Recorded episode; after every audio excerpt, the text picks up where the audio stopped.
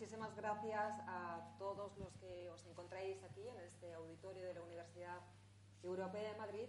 Gracias a los estudiantes, gracias también a los profesores y sobre todo gracias a los invitados que, que tenemos para ofreceros este debate político que tenemos de cara al 20 de diciembre. Es un día muy importante, un día muy importante en este jueves, en este 3 de diciembre, ya que a las 0 horas comenzará la campaña electoral, una campaña electoral en la que la Universidad Europea de Madrid va a dar ese pistoletazo de salida y sobre todo Europea Media. Por cierto, ya sabéis que podéis seguir la emisión en streaming a través de Europea Televisión y también eh, deciros que el hashtag es debate A4 UN todo con mayúsculas. Bueno, pues es lo que tenemos hoy, un debate, un debate a cuatro, y están con nosotros los representantes de los principales eh, partidos políticos, según las encuestas. ¿eh? Bienvenidos a todos. Muy buenos días. Buenos días. Muy buenas. Bueno, lo primero que voy a hacer es, evidentemente, presentar a, a nuestros invitados. Teófilo de Luis, del Partido Popular. Buenos días, bienvenido. Carlota Merchan, del Partido Socialista. Buenos días, Carlota. Hola, buenos días. Miguel Gutiérrez, de Ciudadanos. Buenos días. Hola, muy buenos días. Y María Pastor, de Podemos. Lo cierto es que hemos tenido, ahora con el turno de, de preguntas, eh, vamos a ver qué es lo que, lo que va a ocurrir, porque no sabemos, o no sabíamos hasta ahora, realmente cómo empezar a dar paso a cada uno de nuestros ponentes, quién iba a comenzar cada uno de los bloques temáticos. Por el Partido Popular de Teófilo de Luis vamos a decir que es candidato al Congreso de Madrid, es licenciado en Economía en 1977 por la Universidad Complutense de Madrid. Desde el año 82 ha sido coordinador de distintos ámbitos del Grupo Parlamentario Popular, así como secretario técnico. Diputado en el 95 y durante seis legislaturas. En 2012 es secretario cuarto de la mesa del Congreso de los Diputados. Su trabajo parlamentario, en líneas generales, eh, se ha centrado en Cuba, en la defensa de los derechos humanos y las libertades individuales, en caza también, para la, la reivindicación de esta actividad como importante en el subsector de la economía agraria, así como en el turismo idiomático, para poner en valor el, el español, así como alcohol en menores, textil y confección y conservación y medio ambiente. Teófilo, ¿bien? Sí. Un breve resumen agradable. Sí, Bueno, pues ahora vamos con Carlota Merchán. Carlota Merchán es candidata al Senado por Madrid también. Buenos días, Carlota. Ella tiene 42 años, ella es alavesa y tiene una niña que para ella dice que ese momento, el de su hija, ha sido lo más importante que ha hecho. Dice que desde que ella misma se recuerda, eh, lo que tiene es que siempre ha querido transformar lo que no le gusta y aquello que ella considera injusto. Estudió una de las profesiones, además, eh, para el cuidado, enfermería. Ha sido voluntaria en distintas ONGs y siempre ha tenido um, vocación de servicio.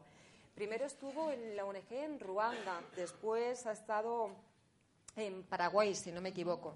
Ha viajado bastante por el mundo y, de hecho, estuvo tres años, asumió la coordinación de la campaña por el derecho a la alimentación con la Agencia de Naciones eh, de la FAO. Dice, desde, hace, desde el principio ha militado en el Partido Socialista y en este momento ella es militante desde el 2008 y pertenece a la agrupación socialista de Arganzuela de- desde 2012. Desde el 31 de julio forma parte de la Comisión Ejecutiva Regional del Partido Socialista Madrid. Rechaza totalmente el sectarismo hasta en la cultura. Ahora nos contará un poquito más de ella. Por parte de Ciudadanos tenemos a Miguel Gutiérrez, candidato también al Congreso, número 4, si no me equivoco. Miguel Ángel es ingeniero por la Universidad Politécnica de Madrid, es especialista en tecnología y seguridad de la información y su vida laboral en los últimos 15 años se ha desarrollado como directivo y como primer ejecutivo de diversas multinacionales y empresas españoles, españolas perdón, en los sectores de tecnología, servicios y seguridad. Emprendedor, ponente, articulista y autor sobre las tecnologías de la información y seguridad. Actualmente delegado territorial de Ciudadanos en la Comunidad de Madrid y candidato al Congreso, como, como hemos señalado. Y ya por último hablamos de María Pastor, candidata al Congreso por Podemos. Es una madrileña de 30 años, graduada en trabajo social con un posgrado en trabajo social eh, comunitario, gestión y evaluación de servicios sociales y máster del profesorado. Cuenta con más de 10 años de experiencia profesional, principalmente en el ámbito educativo. En cuanto a su trayectoria política, pues pertenece a ECUO desde sus comienzos, hace ya más de cuatro años, y desde hace tres forma parte de la Mesa de Madrid, órgano de coordinación de la organización madrileña, y en el último año ha trabajado en la confluencia madrileña, siendo en la actualidad parte de la Mesa de Coordinación de Ahora Madrid. Muchísimas gracias a los cuatro por estar aquí con nosotros. Y ahora sí, eh, voy a presentar cuál va a ser la estructura del debate. Hemos preparado tres bloques temáticos. Uno está dedicado a lo que es bueno, pues, eh, la política en general. Estamos hartos de, tanta corrupción o no. ¿Cuál es la situación eh, actual, que estamos viviendo? Por otra parte, eh, vamos a hablar en este ámbito, claro, evidentemente no nos vamos a dejar la situación catalana, tenemos que hablar de ella, de qué es lo que el Tribunal Constitucional decidió ayer. Sabemos ya que ha anulado bueno, pues la, independencia de Cataluña. En segundo bloque vamos a hablar de, la economía, de la situación económica. ¿Cómo está nuestro país? ¿Cómo está España? Pero sobre todo, ¿qué pasa con el paro juvenil? ¿Qué propuestas nos van a dar los presentes aquí? Y ya en último lugar nos vamos a ir a hablar de materia internacional. Hablaremos sobre todo del terrorismo, del terrorismo sobre todo yihadista en este caso. Así que yo creo que sin más preámbulos vamos a comenzar sabiendo que los ponentes tienen tres minutos y medio por cada uno de estos bloques que hemos, que hemos explicado. Y luego tendrán un minuto para la réplica. Y una vez que ya termine, pues tendremos 20, 30 minutos para que vosotros seáis los protagonistas y hagáis todas las preguntas que queráis a, nuestros invitados. ¿De acuerdo? Pues vamos a comenzar. Vamos a esperar a que estos nuevos, este grupo de alumnos que está entrando se sitúe y comenzamos.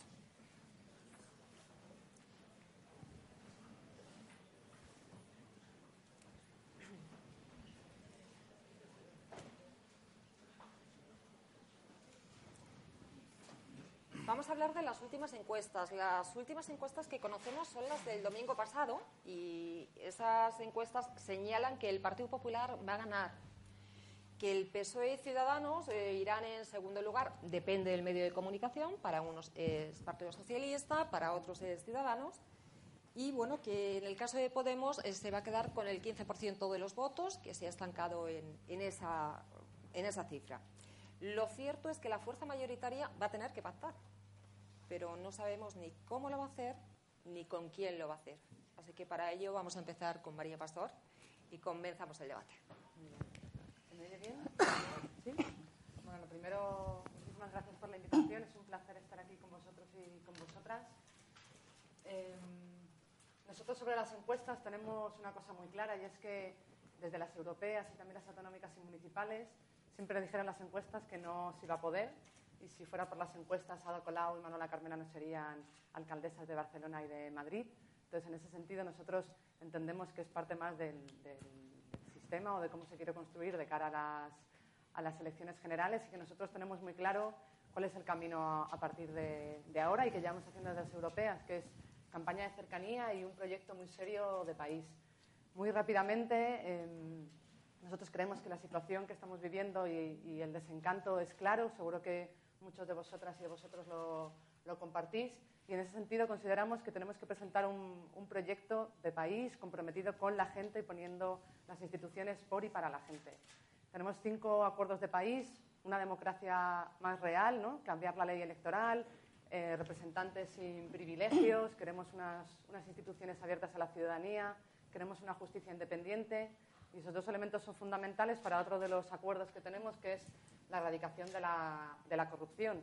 La corrupción yo creo que es uno de los elementos que ha desencadenado ese descontento y que hay que apostar claramente por rendición de cuentas y transparencia con los cargos institucionales, las cuentas públicas, la financiación de partidos.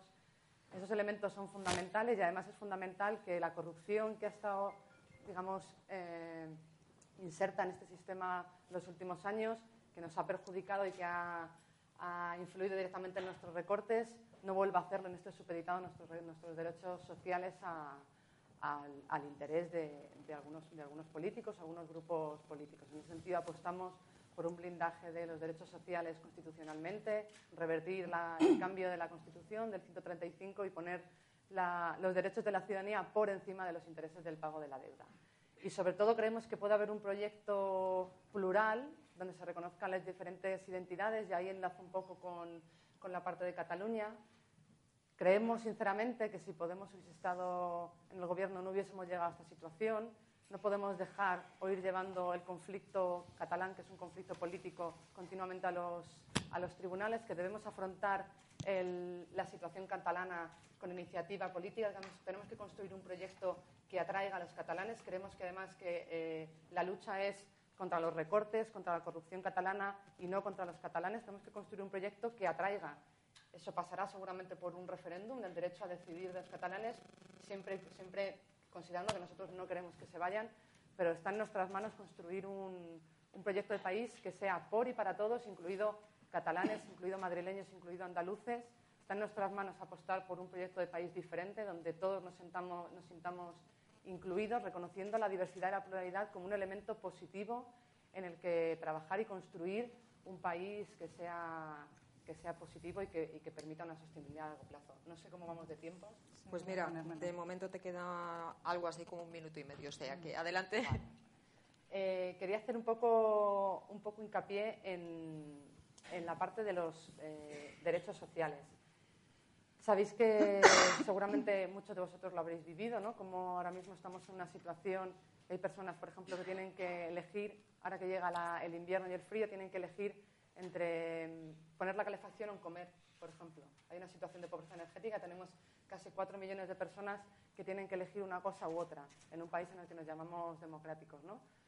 Creemos que no puede seguir siendo una, un problema que dejar al lado, tenemos que asumir la responsabilidad y en ese sentido el blindaje de los derechos. ¿Se acabó? Sí, hasta aquí. era un minuto y medio muy, muy corto. Bueno, pues eh, mm, María ya ha empezado a hablar también por Cataluña. Eh, ayer ya conocimos que el Tribunal Constitucional, por unanimidad además, y en tan solo 22 días, ha anulado la resolución independentista del Parlamento catalán. Sí que es cierto eh, que, bueno, pues mientras que Rajoy ha señalado que hay que seguir a las leyes y hay que hacer lo que ellos nos digan, Artur Mas dice que, bueno, que sí, que de manera jurídica nosotros nos tenemos que atener a lo que ha dicho el Tribunal Constitucional. Pero en materia política ya veremos a ver lo que, lo que hacemos. Y él continúa ahí, porque también queremos saber la, opinión del resto de, los participantes. Eh, Miguel Vivas, eh, seguimos contigo, Miguel.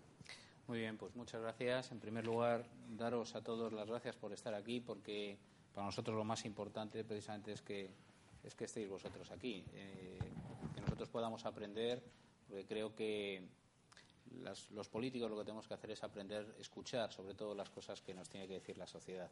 Eh, y por tanto estos espacios para compartir estos ratos de información, de compartir información, de compartir vuestras nuestras ideas y, también vuestras demandas, pues para nosotros es absolutamente imprescindible porque es lo que se tiene que ver reflejado luego en la actividad política.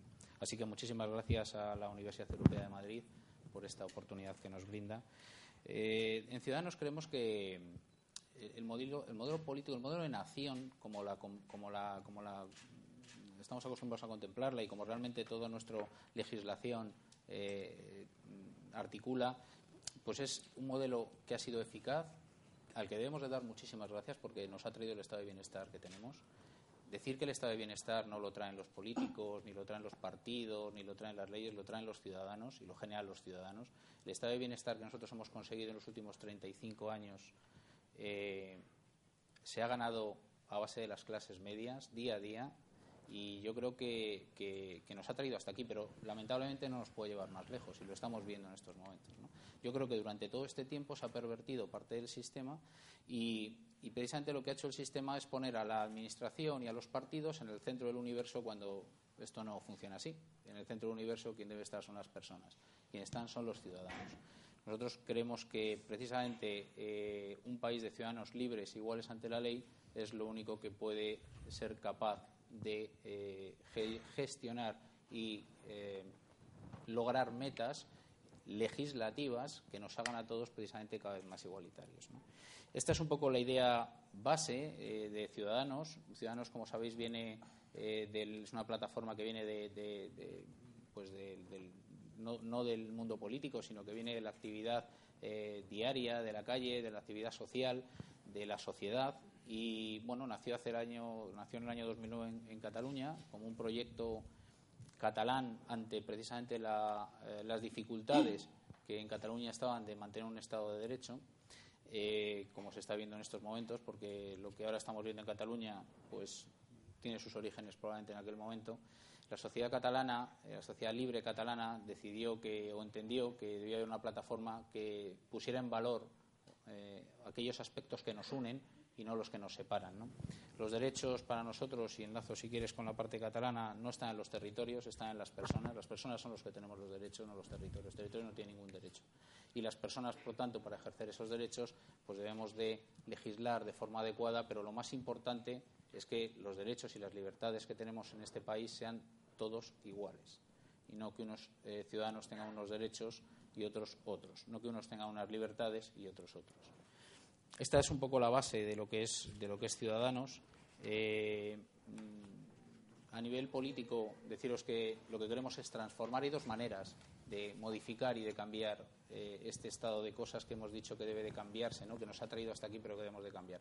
Una manera es pues romperlo y una manera es coger y decir, bueno, pues esto no vale, vamos a cogerlo, vamos a tirarlo y vamos a hacerlo con una cosa nueva. Y otra manera es transformarlo. Nosotros somos un partido que cree profundamente en la reforma y en la transformación, la reforma como mecanismo de transformación, no en el quemar las cosas, no en romperlas, sino en cambiarlas. En aquello que no funciona, pues ponerlo en valor, eh, o sea, cambiar cosas para poner en valor precisamente corregir aquello que no funciona. ¿no? Esa es un poco nuestra idea y bueno, pues veo que se me acaba del tiempo y, y, nada, pues seguro que luego tendremos oportunidad de hablar de más cosas. Muchísimas gracias. Muy bien.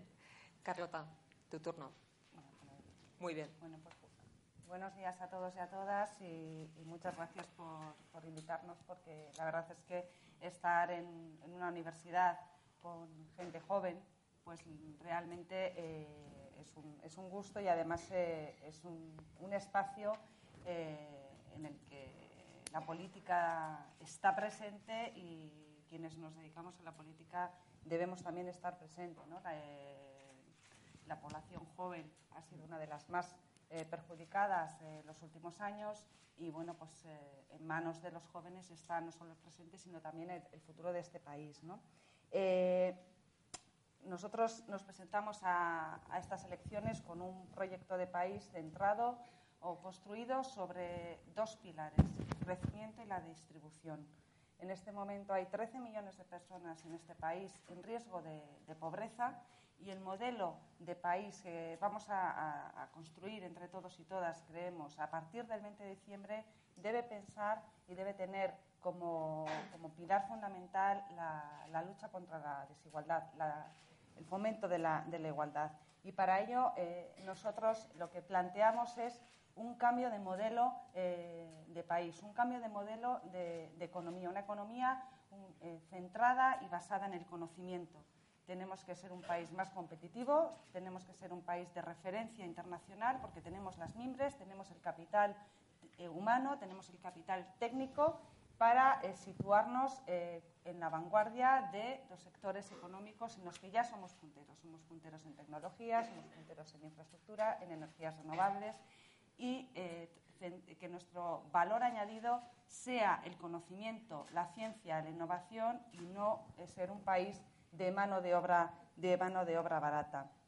Eh, un, modelo que genere empleo y que genere un empleo de calidad, que permita vivir dignamente, que em, trabajo, el empleo, es el medio de vida de la mayoría de la población, de la mayoría de nosotros y nosotras. Y por eso debemos velar para que ese empleo tenga, eh, sostenido en derechos. Eh, en derechos ¿no? Por eso planteamos la reforma de derogar la reforma laboral y hacer un nuevo estatuto de los trabajadores. Y para, eh, necesitamos también una manera de financiar de una manera sostenible este nuevo modelo. Eh, también, como partido reformista que somos, planteamos una reforma de la fiscalidad, una fiscalidad progresiva que no descanse de manera eh, preponderante en las rentas del trabajo, sino que eh, también se fundamente en las rentas del capital y del patrimonio. Y también planteamos una reforma de las instituciones. tenemos unas instituciones que se crearon en un contexto muy determinado en el año 1978 y no porque sea antigua la Constitución por, sí porque, por edad, sino porque la democracia española, desde luego, es muy diferente en el año 2015 a lo que era en el año 1978, recién salidos de una dictadura de 40 años.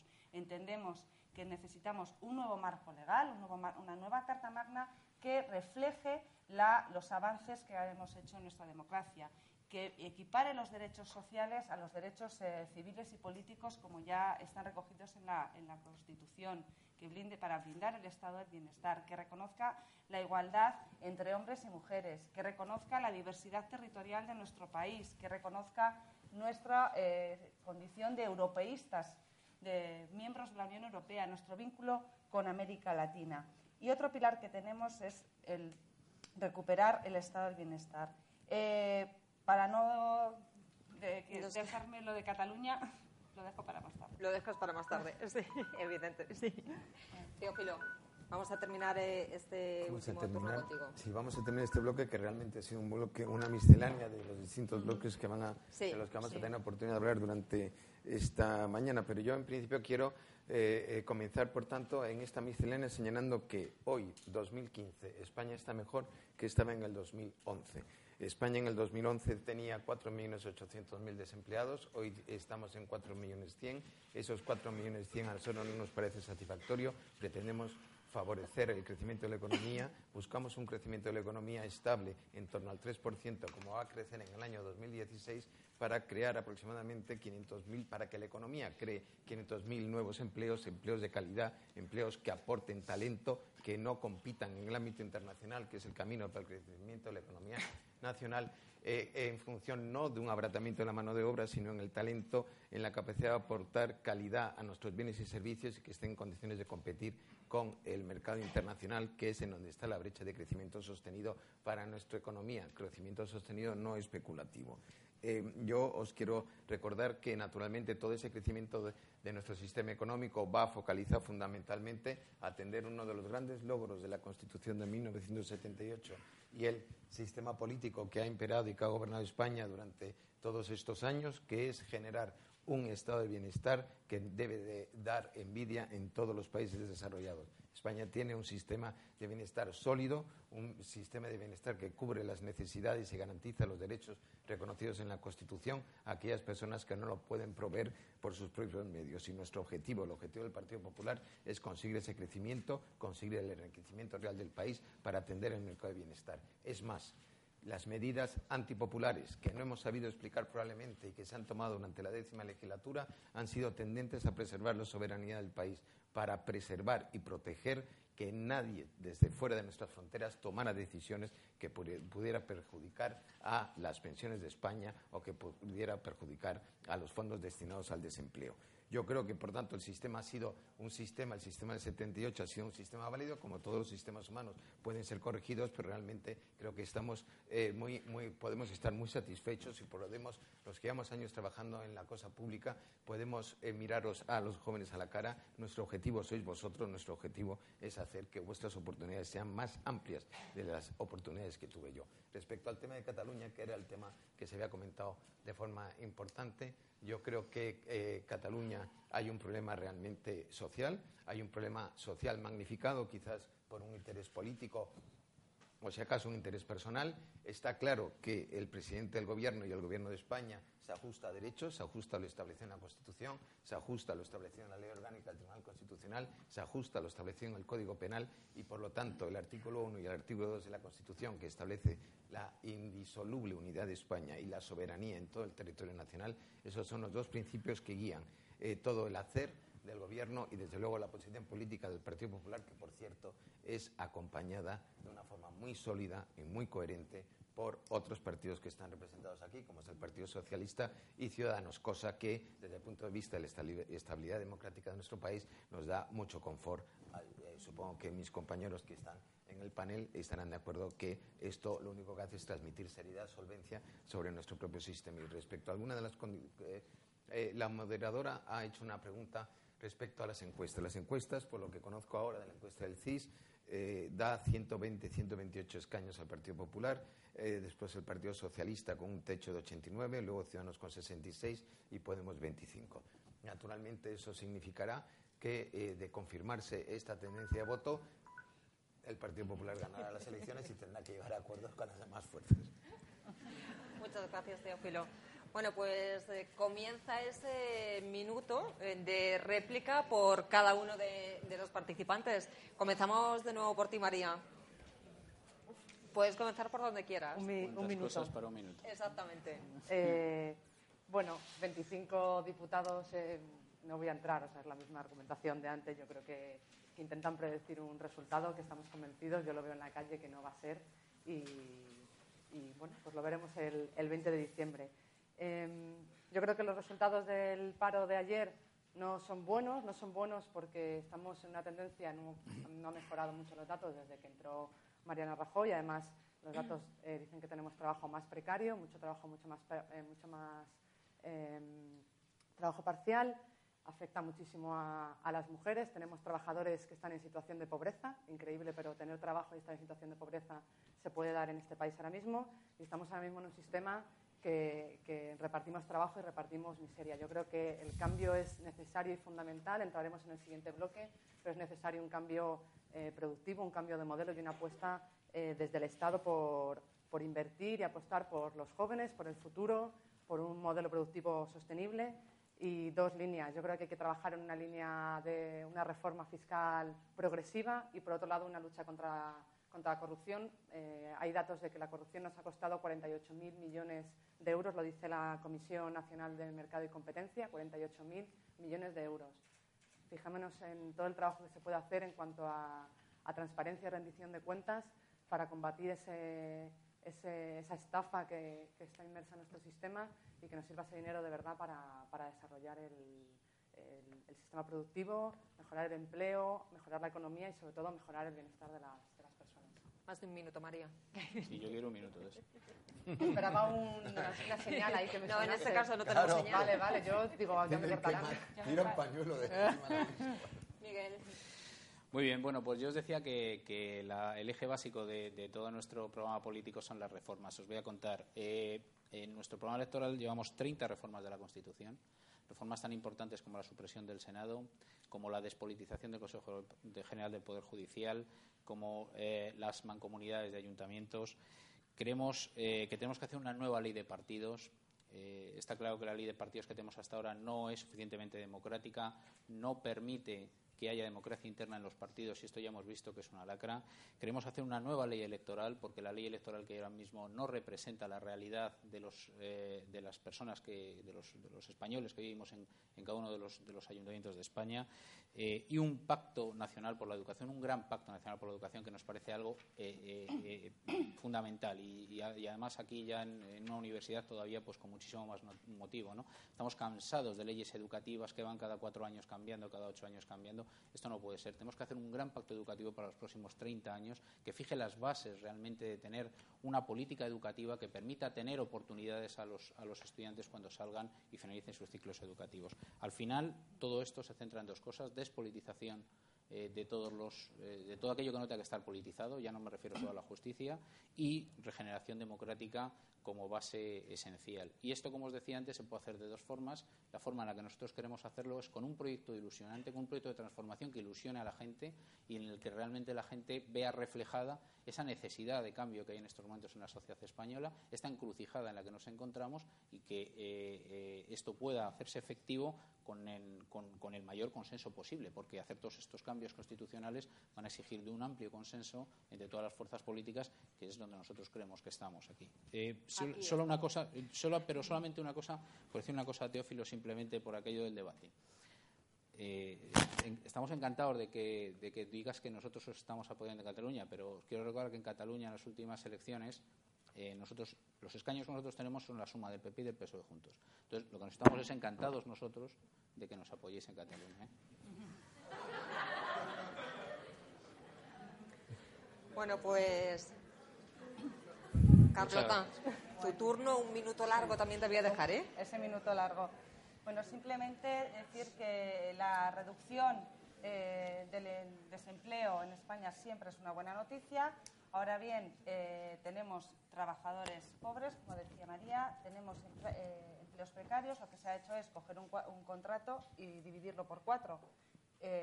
Tenemos una precarización laboral, tenemos una pérdida de población activa importante y casi el 100%, el, más del 95% de la población activa que se está perdiendo en España se está perdiendo en Madrid, lo cual cuando estamos hablando de la capital y la comunidad de, capital del Estado es eh, cuando menos alarmante, que la gente no se está apuntando a las listas del paro porque no le llaman y porque está ya desesperada, porque llevan años en el, empleo y no, le, y no le están llamando. Por lo tanto, eh, mejorar, recuperarnos, sí, pero a ver, ¿quién se está recuperando y cómo nos estamos recuperando?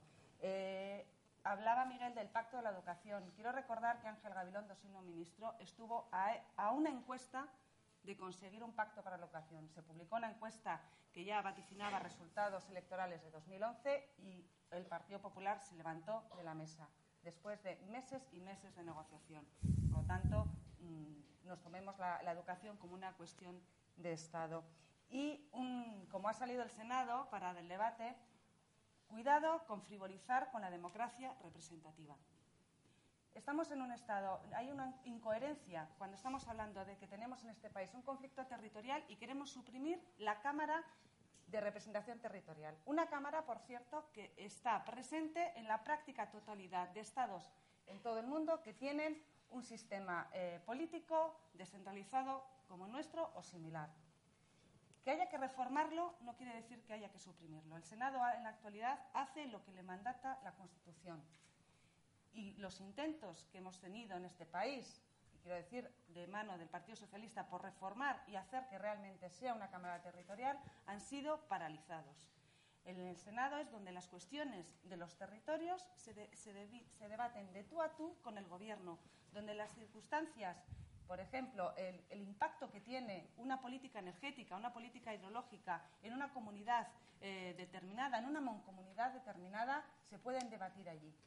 Creo que eh, cuando mm, el Senado no se cubre por los medios de comunicación, cuando en realidad a veces se hace mucha demagogia, porque luego al final no se sabe lo que se hace, cuando en realidad lo que muchas veces sucede es que como no tiene la atención debida, se cuelan enmiendas que transforman de una manera importante las leyes en esa Cámara.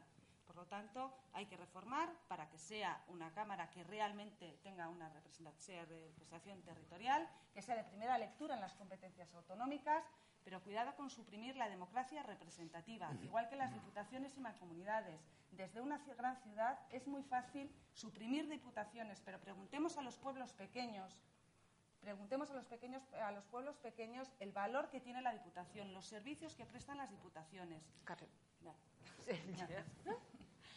Teófilo, concluimos eh, contigo este primer bloque. Muchas gracias, muchas gracias, Rosa. Eh, el, paro, el paro de ayer, el paro de ayer es una buena noticia, es el mejor noviembre desde hace muchos ejercicios. Eh, estoy seguro que también la proyección de 300.000 nuevos empleos en la campaña de Navidad será una buena noticia para todos nosotros. Bien, es cierto que no será suficiente, pero es mucha mejor tendencia de la que ha sido en los últimos años, gracias a las medidas y a la gestión económica que ha hecho el Gobierno del Estado, incluso en contra de los intereses de su partido, contraviniendo algunos de los compromisos electorales y preservando el interés general de España. El interés general que buscaba el Gobierno del presidente Rajoy era sacar a España de la recesión. Hoy estamos en un 3% de crecimiento eh, real de la economía, estamos creando empleo y, por lo tanto, vamos por muy buena senda gracias al esfuerzo que se ha hecho por todo, el, tanto el Gobierno como por el, Grupo Parlamentario Popular. Yo me congratulo enormemente de haber escuchado la intervención de la candidata al Senado del Partido Socialista. Estoy absolutamente de acuerdo en la importancia que tienen las diputaciones para proveer servicio a pequeños municipios y desde luego también el Senado. El criterio de proporcionalidad y representación en el Senado, yo no renuncio a ello, no estoy dispuesto a que Alberto Núñez Feijóo, presidente de Galicia del Partido Popular, sea la única voz autorizada en nombre de Galicia en el Senado. Quiero que los gallegos representados en el Senado tengan voces y origen distintos y distintas ideologías. Igual que tampoco estoy dispuesto eh, que por eh, eh, Cataluña hable el señor Mas. Por lo tanto, yo no rompería el criterio de proporcionalidad y, por lo tanto, la propuesta de Ciudadanos de supresión del Senado me parece que no está suficientemente debatida y me alegro que nosotros vayamos a impedir una reforma enloquecida de la Constitución en ese apartado.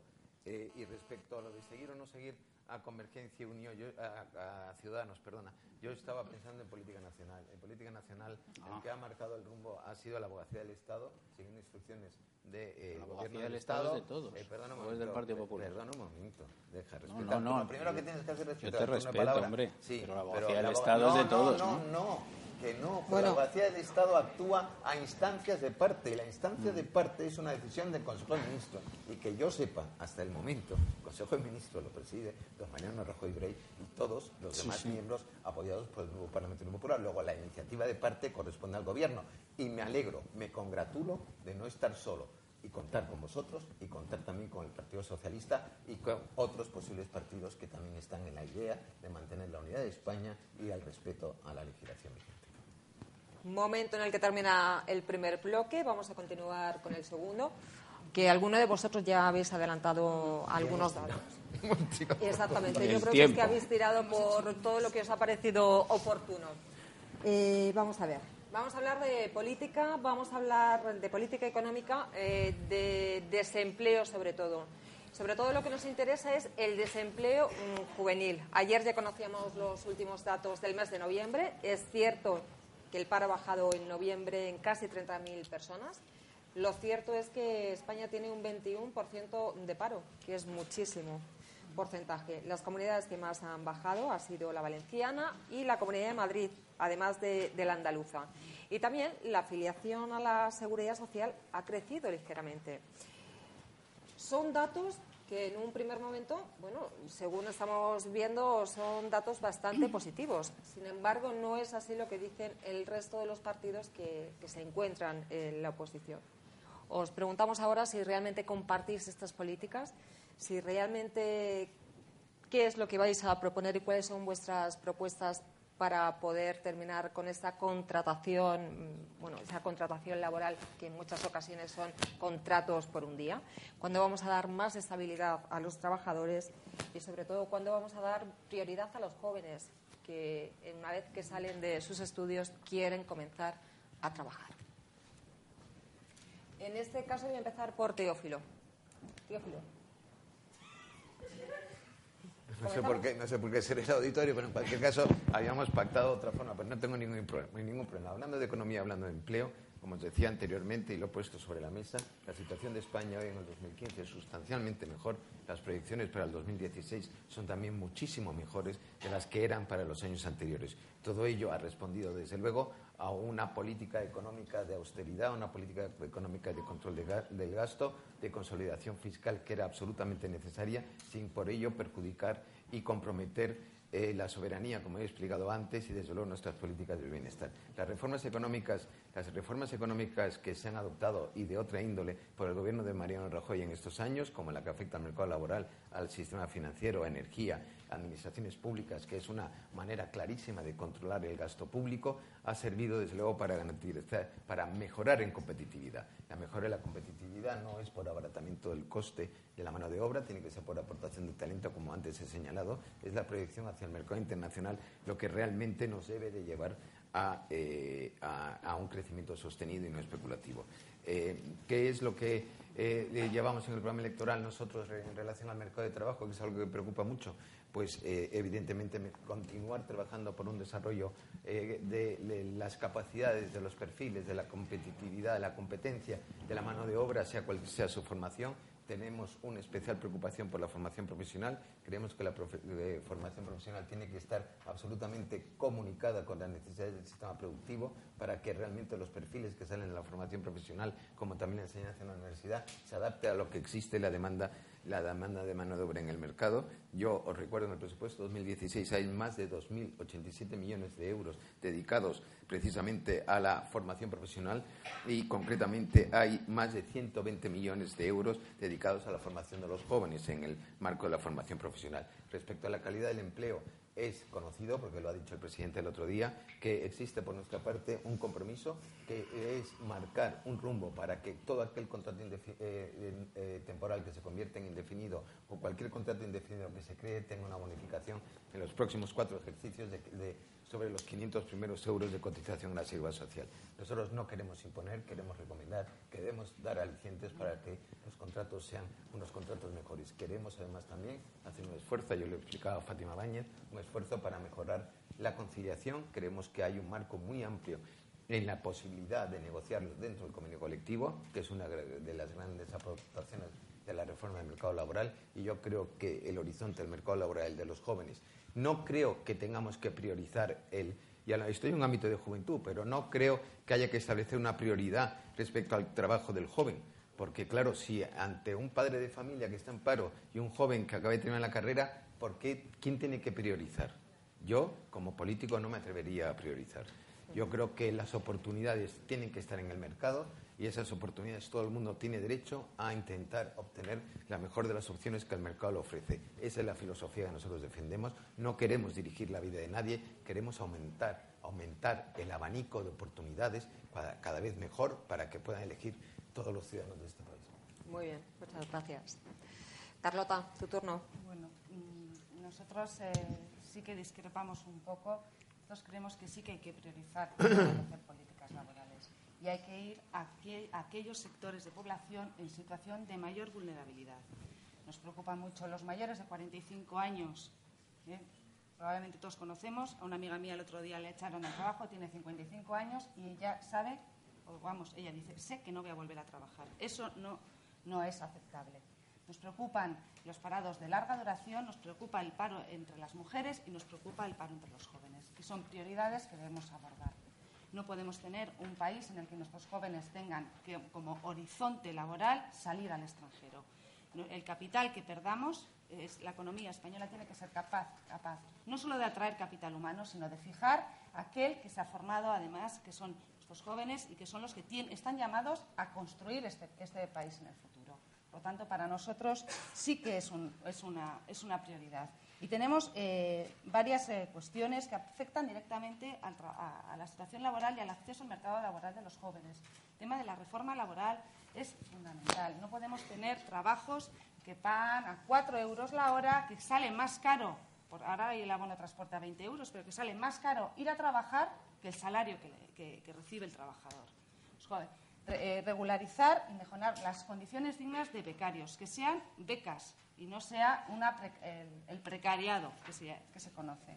Eh, tenemos tres nuevas modalidades de contrato. Nosotros planteamos eh, que eh, tres modalidades, un contrato indefinido para trabajos, para puestos de trabajo de estructura, un contrato temporal para puestos de trabajo de carácter temporal, asignados a temporalidades, y un modelo de contrato de formación, un contrato relevo tenemos eh, que hacer, nosotros llevamos en el programa electoral un plan de retorno de los jóvenes, aquellos que quieran volver a España, que tengan opción de volver.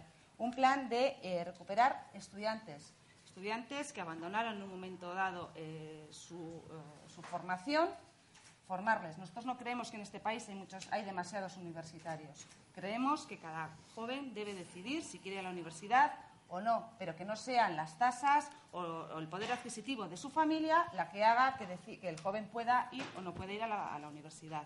Un programa de formación profesional, efectivamente, coincido con Teófilo, vinculado a las necesidades de empleo, a las, a las proyecciones de la empresa, ahora y, futuro.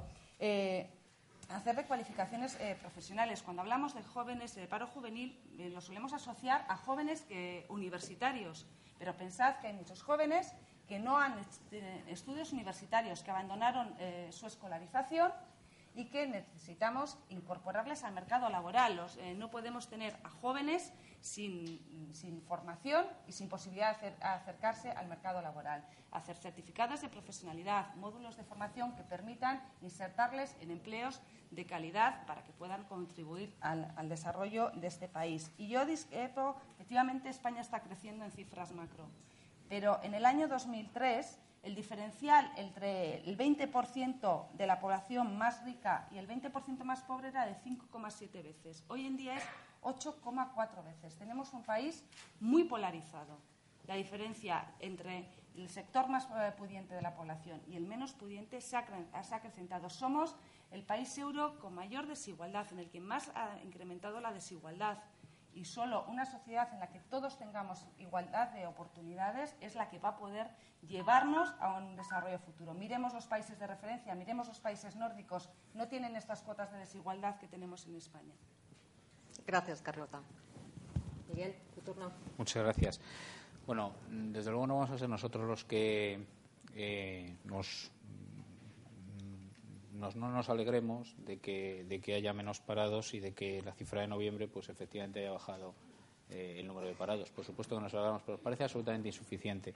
Quiero recordar que todavía hay más de cuatro millones de parados, que son cuatro millones de dramas familiares, y, este debe ser nuestra principal prioridad. Eh, un país en donde la gente eh, no tiene posibilidad de trabajar es un país fracasado. Pero voy un poco más allá.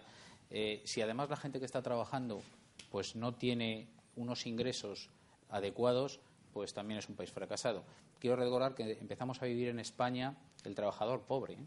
que es un concepto que nunca había aparecido aquí, que es la persona que está trabajando, pero que no llega a final de mes, pero que no llega a final de mes y que tiene que haber en los comedores sociales, que es que esto existe. Y esto no puede ser.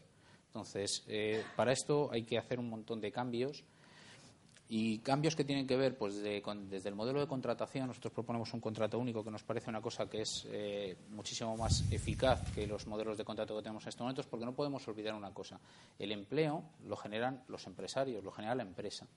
Eh, yo sé que habrá probablemente otras personas en esta mesa que dirán que no, que la Administración es capaz de generar muchísimo empleo. Bueno, a nosotros lo que nos parece es que el empleo lo tienen que generar las empresas, los empresarios, la gente que, quiere apostar por eh, emprender, ¿no? Y por tanto tenemos que ayudar a la gente a que sea capaz de emprender. Emprender uno mismo a través de, eh, fomentando el trabajo social y colaborativo, que es otra de las eh, eh, cosas que nosotros también llevamos en nuestro programa, porque nos parece que el trabajo colaborativo, sobre todo el modelo, el modelo de relación vuestro, sobre todo de la gente joven, ha cambiado. Es mucho más colaborativo del que era cuando yo estaba sentado donde estáis vosotros ahora. Y esto significa que también debe haber una transformación en el modelo productivo y en la gestión de las empresas para ser capaz de acoger de verdad el talento que, las, que todos los jóvenes tenéis y que no es solamente el talento individual, sino el talento cuando trabajáis en equipo. ¿eh? Eh, habéis aprendido a trabajar en equipo mucho mejor que nosotros porque lo estáis trabajando desde la universidad. Nosotros no tuvimos probablemente esa oportunidad y, por tanto, también hay que fomentar que eso llegue a la manera en la que se crea empleo. Apostamos mucho por el modelo de, cooperativa, por el modelo cooperativo, eh, pero también hay que dar solución a las pymes que tenemos en estos momentos, hay que dar solución a los autónomos. Para todo eso, eh, luego si acaso nos extenderemos un poco más, queremos que hay que hacer una reforma fiscal, hay que hacer una reforma fiscal, hay que incentivar y hay que apoyar la creación de esas pymes. También hay que apoyar que, eh, las empresas, al final de su, eh, de su cuenta de resultados, pues ese impuesto de sociedades baje, desde luego, y sobre todo nos hagan reformas, como ha hecho el Partido Popular en los últimos 18 meses, tres reformas por Real Decreto del impuesto de sociedades. Creo que la garantía jurídica es esencial. La garantía jurídica es lo primero que busca un inversor y en estos momentos pues no hay la suficiente garantía jurídica como para que los inversores sean capaces de apostar dinero para crear empleo y para crear empresas, que es lo que crea empleo. Así que, por tanto, bajada del impuesto de sociedades, eh, apuesta por el I de Masí, que es una, eh, pero no por el I de Masí en base a a dar ayudas para el I+D, no, no, sino dentro de las reformas fiscales, aquellas empresas y pymes que realmente se orienten al I, más eh, que tengan no solo rebajas fiscales, sino garantía de que va a haber un trasvase desde la universidad hasta las empresas con programas transversales de cooperación para que se cree empleo, en esas, en esas eh, unidades. Eh, creemos que el mundo agrícola también es muy importante eh, porque estamos hablando mucho de la empresa y tendemos a pensar en la empresa, pues la empresa que existe dentro del mundo urbano en el que probablemente todos nosotros vivimos, Pero el mundo agrícola también es muy importante. Luego lo contaré un poco más, pero nos parece que nosotros tenemos un proyecto de crear una especie de Erasmus para los jóvenes empresarios agrícolas, que también es muy importante que la gente no abandone el campo, que es el segundo, eh, el segundo factor de producción en estos momentos en España. Propuestas de Ciudadanos y vamos a conocer ahora las de, las de Podemos. María. Bueno. Por resumir brevemente, yo creo que ahora mismo el, el mercado laboral es un mercado asociado al verano y a las Navidades con precariedad, con temporalidad y también asociado al ladrillo, la burbuja que hemos estado viviendo. Yo creo que como país tenemos que hacer una apuesta clara por el cambio de modelo. Además, tenemos eh, cerca de 760.000 jóvenes por debajo de 30, de 30 años. Tres de cada cuatro piensan que nos va a ir mejor fuera que quedándose en España y en torno al 50-58% piensan emigrar. Es una, una crisis enorme para, para España que tenemos que combatir. ¿Cómo lo combatimos? Primera propuesta, Podemos propone un Plan Nacional de Transición Energética. Olvidémonos del ladrillo y empecemos a aprovechar los recursos que tenemos. Tenemos que hacer un plan que aprovechemos el cambio de modelo energético, tenemos que apostar por energías renovables, tenemos que aprovechar el ahorro energético y eso va a suponer eh, rehabilitación de viviendas y todo eso va a generar empleo, bastante empleo además. Hay una propuesta vinculada al Plan Nacional de Transición Energética en torno a la creación de 300.000 puestos de trabajo en su primera fase y em, a los 20 años unos 450.000 empleos.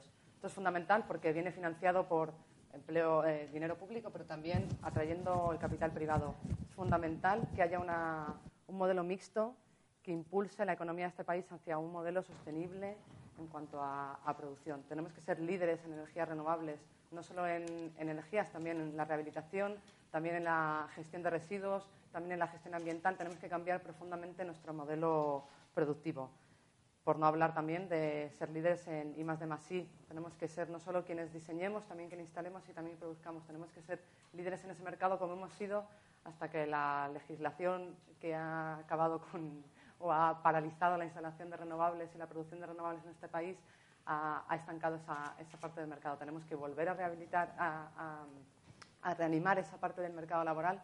Tenemos que impulsar y ser líderes.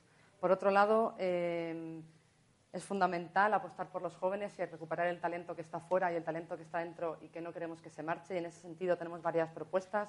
Convocatoria de Margarita Comas, que son dentro del plan de rescate de la ciencia, convocatorias para estimular el trabajo con jóvenes investigadores, apostar por la creación de, valor, de trabajo de valor agregado, es decir, apostar por la creación de empresas que tienen transferencia eh, tecnológica, por innovación social. Tenemos que apostar por ese tipo de, empleo y de ese tipo de creación de empresas que den cabida a estos jóvenes, a vosotros mismos, que estáis estudiando, que os estáis preparando, que estáis formados y que no tenéis que eh, estar formados aquí e iros a otros países a desarrollar vuestro capital profesional. Debe ser en España donde eh, podáis trabajar y podáis impulsar la economía. Moverse fuera y la movilidad y, y el espíritu aventurero que decía nuestra ministra, nuestra ministra está muy bien, pero tiene que ser una opción, no tiene que ser una obligación porque aquí no hay ningún tipo de, ningún tipo de opción. Em, y por otro lado, y muy brevemente, todo ello combinado con una política laboral integral, derogación de la, derogación de la ley eh, laboral del Partido Popular, apoyo a las pymes y a los autónomos, hay que flexibilizar las cuotas de los autónomos en función de lo que, se, lo que se factura, incluso eh, posibilitando o permitiendo que fuese un pago trimestral, apoyo a las pymes. Eh, hay que subir el salario mínimo interprofesional. Hay una propuesta concreta de Podemos de subir el salario a 800 euros en los dos primeros años y llegar a 950 al final de la legislatura y va acompañado con un plan de pobreza cero. Esto quiere decir que va a haber renta garantizada y renta complementaria para que no haya ningún ciudadano en España que, ingrese menos de 600 euros, porque 600 euros es lo mínimo para tener dignidad como ser humano para vivir, y hasta 950 euros como complemento a los ingresos del trabajo, complementado con el salario mínimo, puede permitir que en este país deje de haber eh, ciudadanos que no ingresen nada como está pasando ahora. Gracias, María. Llega el momento de, réplica. Es un minuto ahora, no vamos a volver a escuchar el sonido del fin del tiempo. Em, pero quiero que utilicemos este, este minuto de réplica para replicar realmente, porque yo hasta ahora yo creo que, que todos estáis hablando lo mismo y estáis dando las mismas propuestas, con lo cual yo creo que a nuestro público como que está un poco indiferente diciendo, bueno, si todos me están contando lo mismo. ¿A quién pues, voy a votar realmente el 20 de diciembre? Yo te voy a decir una cosa. Nosotros, desde luego, no venimos a, señalar, a contar lo mismo. Nosotros, eh, en efecto, creemos que la, eh, hay que trabajar por la mejora de la calidad del empleo, como antes lo he apuntado, con la bonificación de los 500 primeros euros del, del trabajo temporal al trabajo indefinido, que ya está comprometido durante toda la legislatura. Yo creo que, y también antes lo he señalado, la preocupación por recuperar al joven que se ha quedado sin, trabajo y para recuperar al desempleado que se ha quedado sin trabajo y que ha perdido sus habilidades para ser de nuevo una pieza demandada. Por eso es por lo que se hace un esfuerzo ya en el presupuesto 2016 de más de 2.000 millones para ello. Nosotros, desde el punto de vista concreto, queremos que eh, la formación del desempleo, de la, formación específica de las personas que están en desempleo, eh, están destinadas más de 800 millones de euros en el presupuesto 2016 y para jóvenes que están en el desempleo más de 121 millones de euros para formarles y capacitarles para que puedan entrar en buenas condiciones en el mercado de trabajo. También nosotros defendemos, nos hemos comprometido en la próxima legislatura a una rebaja en el impuesto a la renta de las personas físicas. ¿Ya culminó? Culminado. me he quedado medias, pero bueno, en cualquier caso intentando estimular el consumo. Carlota. Bueno, eh, nosotros rechazamos eh, de pleno el contrato único. El contrato único solo eh, oficializa la precarización y la cuando hablamos de flexibilidad laboral siempre se traduce en una precarización y en una reducción de derechos de los trabajadores. Proponemos los tres modelos que, citaba antes para, eh, de manera que se garanticen los derechos de los trabajadores. Y en cuanto al modelo económico, lo que vemos es que eh, cuando hablamos de recuperación, España ha sido como una, barca en, el mar el Banco Central Europeo baja los tipos, baja el petróleo y vamos, pues bueno, flotamos. Pero no ha habido un cambio de modelo. Cuando yo escucho a gente decir ya vuelve a haber grúas, digo, pues esto lo que vuelve a haber es más de lo mismo. Tenemos que hacer un cambio real, un cambio a un modelo económico que además se contextualice en un momento en el que el cambio climático no solamente es una cuestión de reducir el tráfico, reducir la contaminación, sino que es lo que va a condicionar y condiciona el modelo de desarrollo y de empresas, de tecnología, de industria que vamos a tener.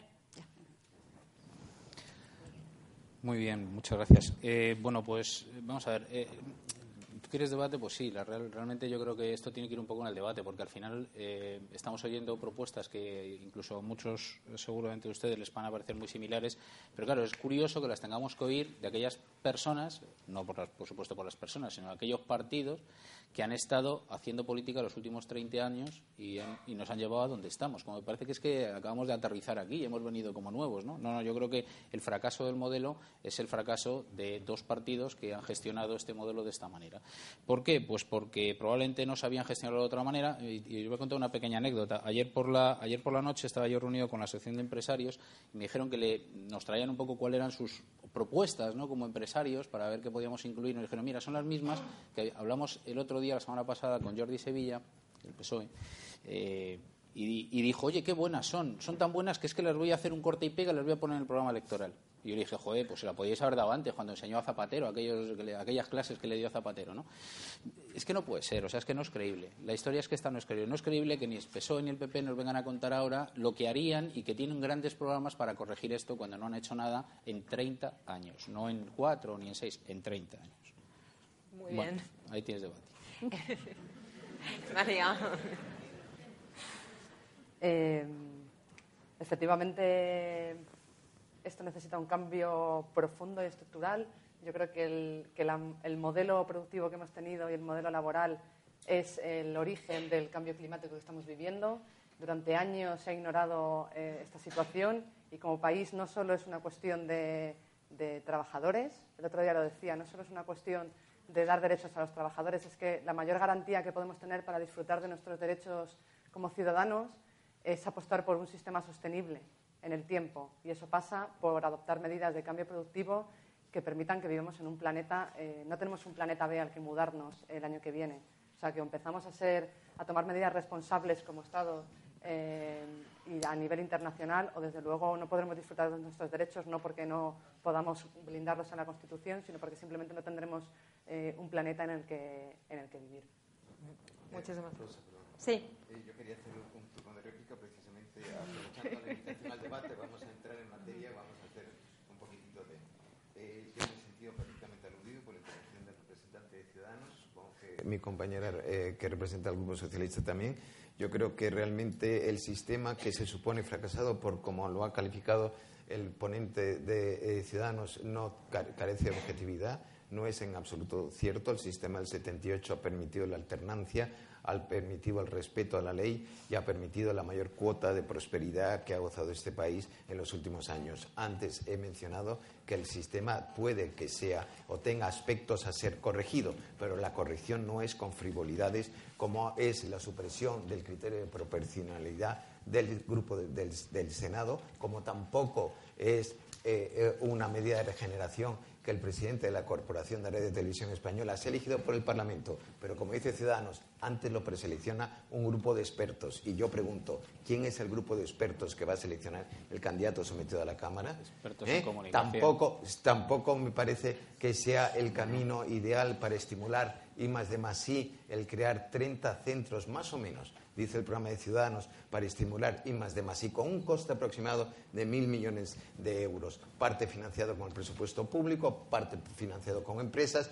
y otra parte financiado por consumidores habituales que quieran, empresas que quieran pedir información a los centros. Pero la dirección, la dirección de esos centros y la materia que tratan esos centros no se sabe muy bien de qué van a, tratar los 30 centros que Ciudadanos lleva en su programa y lo que es más sorprendente es que la dirección de esos centros será de universidades o gente acreditada en el mundo de la investigación. Pero por lo pronto ponemos los mil millones y luego haremos saber quién es el que los va a desarrollar. Y luego otra cosa que también dice el programa de Ciudadanos, y tú has hecho referencia, has hecho referencia a las modificaciones legislativas por Real Decreto Ley. El Real Decreto Ley, que también Ciudadanos, en un ejercicio de frivolidad, pretende la supresión del Real Decreto Ley, es un recurso que en condiciones de extrema necesidad debe de tener el, ámbito legislativo para acudir en auxilio de la necesidad de los ciudadanos. Luego, por lo tanto, es una frivolidad más de Ciudadanos, es una ocurrencia más de un partido nuevo que se estrena. Todo es cuestión de tiempo. Yo sé que al final Ciudadanos puede hacer una gran aportación al ajuste del sistema democrático español, pero todavía es un poco. Muchísimas gracias, Teófilo. No vamos a dar más turnos de, réplica. perdón, yo pido perdón porque vamos a entrar con el cuarto bloque. Ya sabéis, el tiempo bueno, quítale, quítale su tiempo en el cuarto bloque. Venga, perfecto. Yo creo que es lo que tocaría. Yo creo que lo que habría que quitarle, ¿verdad que sí? Habría que quitarle su tiempo en el cuarto bloque. Bueno, pues vamos a terminar y vamos a terminar con uno, bueno, con otro tema también bastante peliagudo. Vamos a hablar del yihadismo y vamos a hablar de materia antiterrorista. Sabemos que el 13 de noviembre, bueno, pues los hechos que ocurrían en París, el peor atentado terrorista de, la historia ¿no? de, este país, en el que hubo 130 muertos y más de 352 heridos. Una semana además se reunía el G20 en el que bueno, pues los miembros de este grupo acordaban la cooperación en materia antiterrorista, eh, Francia pedía a España más colaboración, pero lo cierto es que parece ser que este es un tema que ahora que entramos en campaña no nos vais a ayudar mucho a decir cuáles van a ser vuestras posturas eh, en este terreno. María. Bueno, eh, yo creo que este siempre es un tema delicado, sobre todo después de atentados tan tan, fuertes ¿no? como fue el de París, porque nos toca muy profundamente. Yo creo que en momentos de tanta, de tanta emocionalidad también hay que, hay que dar un paso atrás y mirar con cierta perspectiva y no dejarnos llevar por el estómago a la hora de tomar decisiones y a la hora de, de plantear una política en, en, en, una política exterior y en este caso concreto en la lucha contra, contra el terrorismo. Nosotros y nosotras proponemos y estamos a favor de la paz y en ese sentido eh, Pablo Iglesias se lo trasladó al, presidente, en, eh, que siempre estaríamos a disposición, pero también consideramos que debe haber un, trabajo no en contra de las libertades y de los derechos que puedan suponer las diferentes acciones que se puedan plantear. Y en ese sentido yo creo que eh, tenemos que trabajar de una forma colaborativa con expertos en, en este área, con los líderes políticos, para buscar unas unas posturas de consenso que permitan buscar soluciones o por lo menos buscar eh, acciones que permitan una, acabar con ISIS, pero es verdad que también no puede suponer la restricción de, restricción de derechos y libertades. Nosotros hemos hecho una propuesta de siete medidas por las que empezar, que creemos que son medidas que se pueden realizar, que son están al alcance de nuestra mano y que no siguen reproduciendo una forma de, de actuar que llevamos haciendo ya 14 años, que es bombardear y que ya hemos visto que no solo no, impide que, el terrorismo pare, sino que además parece que lo, que lo alimenta. Por mencionar las medidas, sería por un lado atacar las vías de financiación y las vías de abastecimiento. Tenemos que eh, abstenernos en la venta de armas en conflictos, tenemos que atacar a las donaciones y tenemos que atacar al, contrabando de, petróleo. Por otro lado, hay que neutralizar las redes de cooptación y, las vías de Internet en las que se informa. Eh, y eso pasa eh, fundamentalmente por apostar por políticas de cohesión e inclusión. En la medida en que dejamos a la población excluida y marginada, será mucho más fácil llegar a ella y atraerles con con historias relacionadas o, que estén dispuestos a dar su vida por otras causas. Tenemos que apostar claramente por la cohesión social y por la inclusión. También medidas en torno al apoyo de las fuerzas democráticas, apoyo a la sociedad civil en, Siria, en Irak. Tenemos que apostar por vías alternativas que no pasan por, pasar, por, lanzar bombas, sino por fortalecer a los propios actores que, están, que son parte del, conflicto. Eh, como decía, la solución no es la guerra. Ya hemos visto lo que ha producido todo eso. De hecho, Tony Blair, uno de los de, los de las Azores y la guerra de Irak y las armas de destrucción masiva, eh, ya ha reconocido que ha pedido perdón y ya ha reconocido que quizá sin esa guerra no, no habría ISIS. Entonces, quizá a la hora de, de, tomar decisiones tendríamos que empezar a valorar las consecuencias de las acciones que han tenido en el pasado. Fundamental también, los refugiados no son la causa, son víctimas también de este proceso y de este conflicto que estamos viviendo y como tal debemos apostar como, un como Estado por acoger y cuidar y facilitar las vías para que estas personas que huyen de este terror tengan en, nuestro país un, espacio de acogida legal, económica, de apoyo. Y, por ejemplo, habló el otro día, estábamos con Mónica Olta y nos decía, tenemos un barco con mil refugiados sirios esperando para llegar porque vamos a acogerles en Valencia y se nos ha prohibido desde el Gobierno central que, pueda salir el barco y recibirles. Bueno, tenemos que tener una política estatal en cuanto a refugiados de solidaridad absoluta y tenemos que, que, ser parte de una solución a un conflicto que está suponiendo la, una, una huida masiva de sirios. Gracias. Muchas gracias. Yo creo que en este, este es un tema evidentemente complejo. Creo que eh, probablemente aquí sí que vamos a encontrar, nos vamos a encontrar todos en posiciones mucho más cercanas que, en el debate político anterior, o por lo menos casi todos los que estamos eh, sentados aquí. Evidentemente la paz la quiere todo el mundo y la guerra no la quiere nadie, María. Eh, pero esto no es tampoco el, concurso de Miss Universo. la realidad es que la amenaza existe y no solo que existe, sino que probablemente va a seguir existiendo y va a ser uno de los mayores problemas con los que nos vamos a enfrentar no solo España, sino toda Europa en los próximos años, en unos cuantos, bastantes años. Eh, por los eh, estudios que hacen las fuerzas del Cuerpo de Seguridad del Estado, por la información que nos facilitan nuestros aliados. Este es un problema real y un problema que tiene difícil solución porque efectivamente hay que trabajar en muchos ejes. Eh, lo de las bombas no estamos de acuerdo en que no puede ser el único eje de trabajo en el que se tiene que estar, pero yo creo que es que eso tampoco lo plantea nadie, que sea la única solución que se busque. Yo creo que sea cual sea la fórmula, lo que, lo que sí que es necesario es que se produzca conforme a la legalidad internacional, porque eso es esencial, de acuerdo a las políticas de alianzas que nosotros tenemos y en las que estamos inmersos y con el mayor consenso posible eh, de todos los partidos o, el mayor posible. ¿no? Ojalá fuera posible que fuera de todos. Esos tienen que ser los tres ejes para tomar cualquier decisión eh, y eso probablemente no, es, no se tomó esas decisiones cuando se tomó lo de Irak, pues probablemente esos no fueron los ejes en los que se tomaron esas, decisiones, pero yo creo que ahora eh, siempre que se tomen en esos ejes, pues lo que ahí se decida, pues será lo que se tendrá que hacer. ¿no? A mí me parece admirable como ayer, después de más de 12 horas de debate, eh, el, Parlamento inglés aprobó una resolución por la que eh, decidieron atacar, o digamos de una forma efectiva, hacer unos ataques preventivos en Siria. ¿no? Me, parece admirable porque lo hizo quien debe de hacerlo, que es la Cámara de Representantes, porque ahí están representados todos los españoles. Y me parece admirable que lo hicieran después de un debate real, un debate en el que además hubo libertad de, voto por parte de algunos partidos a sus, eh, a sus diputados, de tal manera, o a sus electores. bueno, pues a mí me parece a mí yo creo que ese es un ejemplo probablemente de cómo se deben de tomar las decisiones.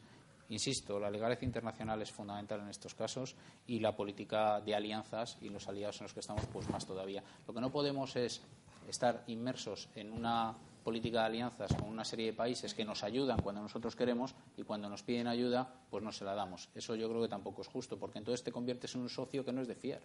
Y cuando te conviertes en un socio que no es de fiar, pues luego cuando vas a pedir ayuda, pues a lo mejor ellos tampoco te la dan. Eh, yo creo que mm, en este caso me parece que el, hecho de que además eh, el presidente Rajoy se arrogue que con el momento electoral en el que estamos, pues es que no me van a pedir ayuda, entonces es que no me lo han dicho, no, pero es que no me lo han pedido. Pues no sé qué quiere que se lo digan, porque eh, a Alemania se le han pedido, no sé si ustedes habrán oído que Alemania le haya pedido Francia ayuda, pero sin embargo Alemania ha acudido. Inglaterra se la han pedido de una forma, pues no, pero seguramente que ha acudido porque se la han pedido de otras maneras. No hace falta que el señor Hollande eh, venga a decir públicamente, por favor, necesitamos la ayuda de España. No, yo creo que hay comunicaciones bilaterales suficientes como para entender todos que sí nos han pedido ayuda y que nosotros no la estamos dando. Y la ayuda no tiene por qué ser efectivamente eh, participar en los bombardeos en Siria. Eh, de hecho, Francia ya nos dijo, oye, pues bueno, todas las tropas que yo tengo en Mali, en África, que están dando soporte a, acciones que no son precisamente punitivas, sino son acciones en defensa de la paz, pues hombre, a lo mejor podíamos tener alguna ayuda logística para que esas tropas yo las pueda utilizar en otro sitio. Pues tampoco hemos acudido en esa ayuda y de hecho han tenido que ir los alemanes a hacer esta tarea, ¿no? Bueno, pues a mí esto como, socio eh, de un grupo en el que confío, porque así hemos decidido todos los españoles estar en ese grupo y lo elegimos en referéndum, pues me parece que es un fracaso. Bueno, pues Carlota, vamos a escuchar las propuestas por parte del Partido Socialista. Para el Partido Socialista la lucha contra el terrorismo es una, cuestión de, responsabilidad, es una cuestión de Estado. Eh, desgraciadamente en este país hemos tenido una experiencia muy larga y muy trágica materia antiterrorista y terrorista. Y eh, nosotros, eh, Pedro Sánchez, cuando planteó hacer un pacto antiyihadista, fue bastante criticado y ahora hemos visto la pertinencia precisamente de ese pacto, porque esto no ha surgido de hoy para mañana. Esto ya venía probablemente, pues como decía ahí sí coincido con Tony Blair, aunque probablemente tiene otras razones para arrepentirse o decir que se arrepiente de lo de las Azores, igual cuestiones más relacionadas con juicios internos, etcétera, pero de aquellos eh, polvos pues probablemente nos vienen estos lodos, ¿no? con seguridad. Eh, nosotros creemos que la, unidad en materia antiterrorista es lo que ha garantizado siempre eh, que la democracia triunfe sobre el, terror y en ese sentido eh, tenemos que estar en el marco de la legislación eh, internacional, en el marco de Naciones Unidas. La Ley de, eh, Seguridad Nacional que se aprobó, aprobó en el Congreso exige que cualquier intervención en un conflicto internacional sea aprobada por el Congreso, que es donde estamos representados los españoles y las españolas, y que se ajuste siempre a la legislación internacional. Hay muchas maneras, hay otras maneras de, luchar contra el terrorismo que las intervenciones armadas. Podemos efectivamente cortar la financiación, reducir, eh, controlar las redes de, captación, la propaganda eh, y, en el ámbito europeo, reforzar una política europea de seguridad. Eh, necesitamos una, agencia europea de inteligencia que se comparta la información, que realmente se funcione como un servicio europeo y que eh, sea eficaz en materia antiterrorista.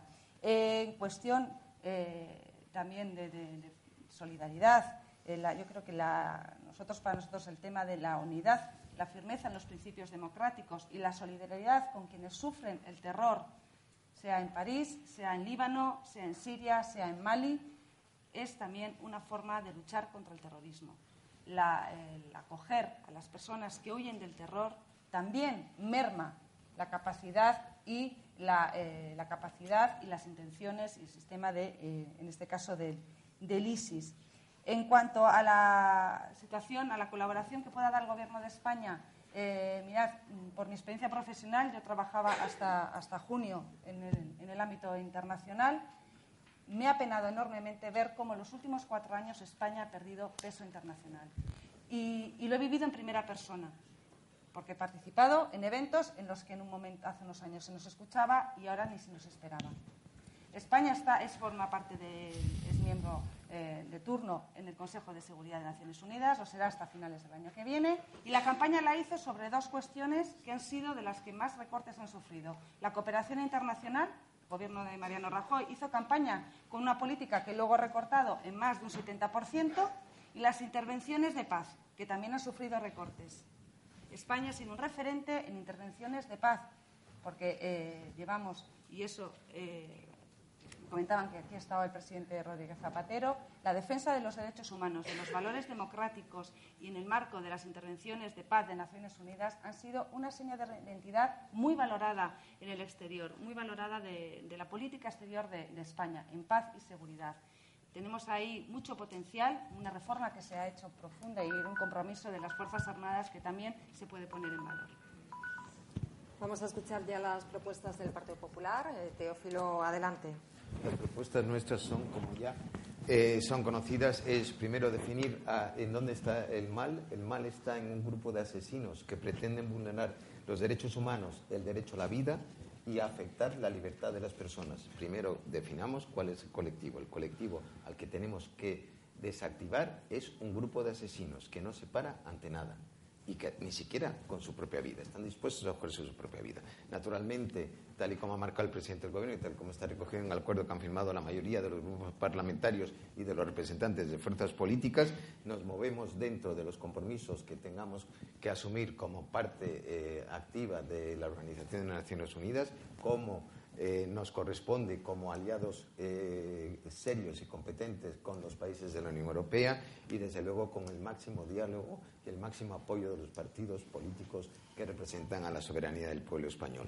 Naturalmente, cuando España pide eh, o responde o no a peticiones, naturalmente las peticiones el gobierno francés no lo va a hacer en la red. eso yo le pediría a alguna de las personas que está aquí que confíe que si el presidente del gobierno dice que no ha habido una petición expresa, es que no ha habido una petición expresa. España ya colabora en un diálogo permanente con las fuerzas de seguridad de todos los países de la Unión Europea para prevenir el tráfico de eh, terroristas, para prevenir y contribuyendo a la detención de gente que puede ir a Siria a convertirse en fanáticos. Esa colaboración ya, ya eh, existe. Nosotros tenemos tropas desplazadas a Mali y a otros puntos de conflicto en el ámbito de la política internacional de lucha contra el terrorismo. Luego, por lo tanto, si la unidad es el bien singular que debe prevalecer en esto, yo solo pido que seamos responsables y preservemos el concepto de la unidad. No eh, debemos de eh, decir que estamos todos en la lucha con y si puedes darle un capón al responsable del Ejecutivo de España, porque eso no es jugar lealmente con el concepto de la unidad. Yo sé que la lealtad está en esta materia absolutamente probada y yo sé que la unidad está absolutamente garantizada, pero también quiero únicamente señalar al hilo de eh, escaso peso que España tiene en el ámbito internacional. Eh, yo solamente quiero decir que si en efecto ha habido que eh, priorizar gastos en el presupuesto de los últimos años y la cooperación para el desarrollo ha salido perjudicada, naturalmente puede que así sea. ¿Por qué? Porque hemos tenido que priorizar a lo mejor las pensiones y a lo mejor las prestaciones por desempleo sobre otros gastos de política de cooperación. No, eh, no podemos pensar que hemos cortado la política de cooperación por cortar la política de cooperación sin más, porque eso no tiene ningún sentido. Probablemente es que no tenemos recursos para atender todas las necesidades como nos hubiera gustado y hemos tenido que priorizar. Gobernar es priorizar y muchas veces priorizar significa un coste y muchas veces priorizar te obliga. Yo nunca he estado en el gobierno, siempre he estado en el legislativo, pero sí he apoyado la acción de gobierno. Por lo tanto, sé que muchas veces priorizar te significa tomar decisiones, como hemos tenido ocasión de comentar aquí, que no son agradables ni para el que las toma ni tampoco para el que las recibe, pero que son fundamentales para preservar el interés general del país. Y esa ha sido la filosofía que ha inspirado a quienes han tenido que defender los presupuestos en los tres últimos ejercicios, 15, 14, 13 y 12. Pues hasta aquí. No tenemos tiempo para hacer este minuto el derecho a réplica, porque sí queremos dar paso a los alumnos, que ellos sean protagonistas y que ellos también pregunten. Ya tenemos muchas manos alzadas, con lo cual, por favor, eh, presentaros. Yo tengo un pleno en Madrid. ¿A qué hora? Querrías, tengo que estar a las 5 Sí, sí, sí. sí. Eh, buenas tardes, muchas gracias a los cuatro por venir. Me gustaría empezar, bueno, presentándome. Soy Daniel Rubio Sánchez y estudio en esta universidad un doble grado en negocios internacionales y relaciones internacionales. Y me gustaría, en primer lugar, bueno, pues me hubiera gustado un poco más que también hubiera habido representantes de otros partidos. Creo que también hay partidos como Izquierda Unida que también podrían haber estado en este debate presentes. Eh, me gustaría dirigir mi pregunta hacia Ciudadanos, porque es una de las fuerzas que últimamente pues, está teniendo como más éxito en los medios. Eh, el mensaje que traslada Ciudadanos en general es bastante de transparencia en general y creo que la posición que ha mantenido este debate eh, va bastante en esa línea. El problema es que creo que entre lo que defiende Ciudadanos y lo que hace hay una diferencia bastante grande. Si atendemos, por ejemplo, a em, portadas de periódicos que ha habido en medios, pues dicen, por ejemplo, que Ciudadanos mantiene a César Zafra, que fue portavoz en su asamblea, como dirigente de Ciudadanos y diputado de la asamblea, pese a que cobró en negro y falsificó su currículo.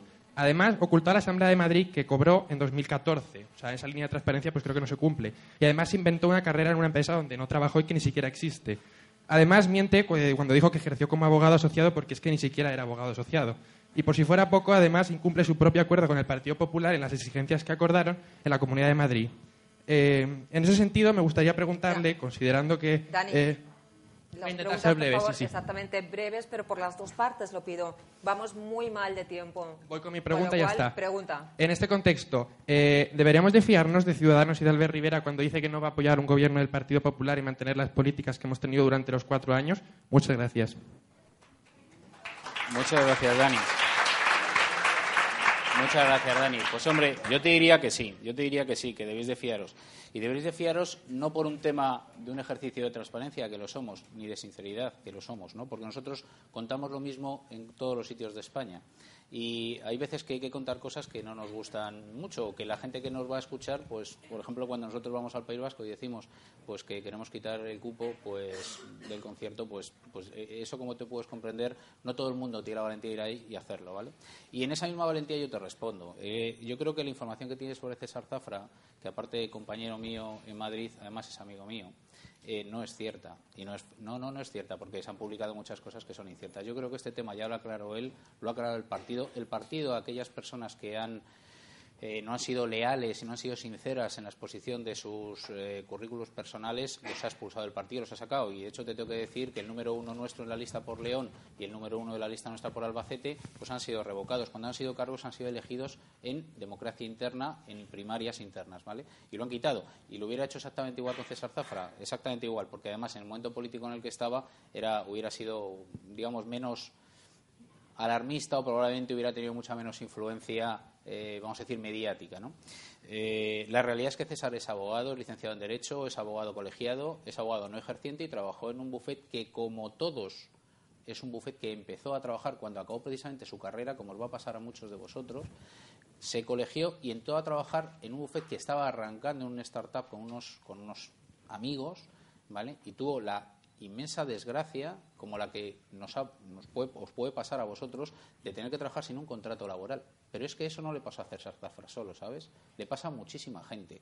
Y yo espero que ninguno de vosotros, cuando salgáis de vuestras carreras, tengáis que trabajar en ningún sitio donde no os hagan un contrato laboral. Pero hay mucha gente que tiene que trabajar en ese, y entre otras cosas, pero bueno, en fin, no, no quiero personalizar, pero hay mucha gente que tiene que trabajar así, para desgracia del sistema. Y eso es precisamente una de las cosas que tenemos que cambiar, la desgracia del sistema. Que la gente cuando tiene que ir a trabajar a un sitio tenga su contrato laboral firme, tenga su contrato laboral, que el empresario pague su seguridad social, ¿sabes?